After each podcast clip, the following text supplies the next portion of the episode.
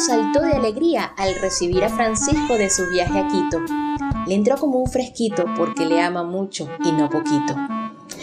Por entre las maletas, algo llamó su atención. Se acercó curioso y descubrió a un gatito. Era negro, delgado y muy chiquito. Saltaba por todos lados, nunca estaba quieto. Qué travieso era ese gato prieto. Por eso le bautizó Loquito.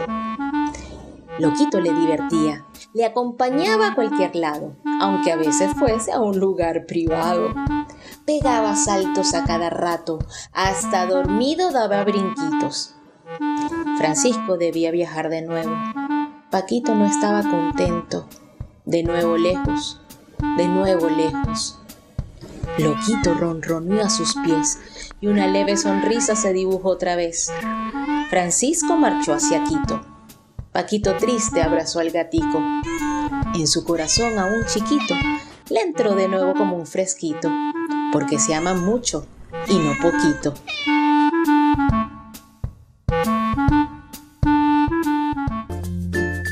Has escuchado el cuento de Loquito, escrito por Rodney Sotillo y narrado por Sandra Moncada. Esto fue un micropodcast de la Noel.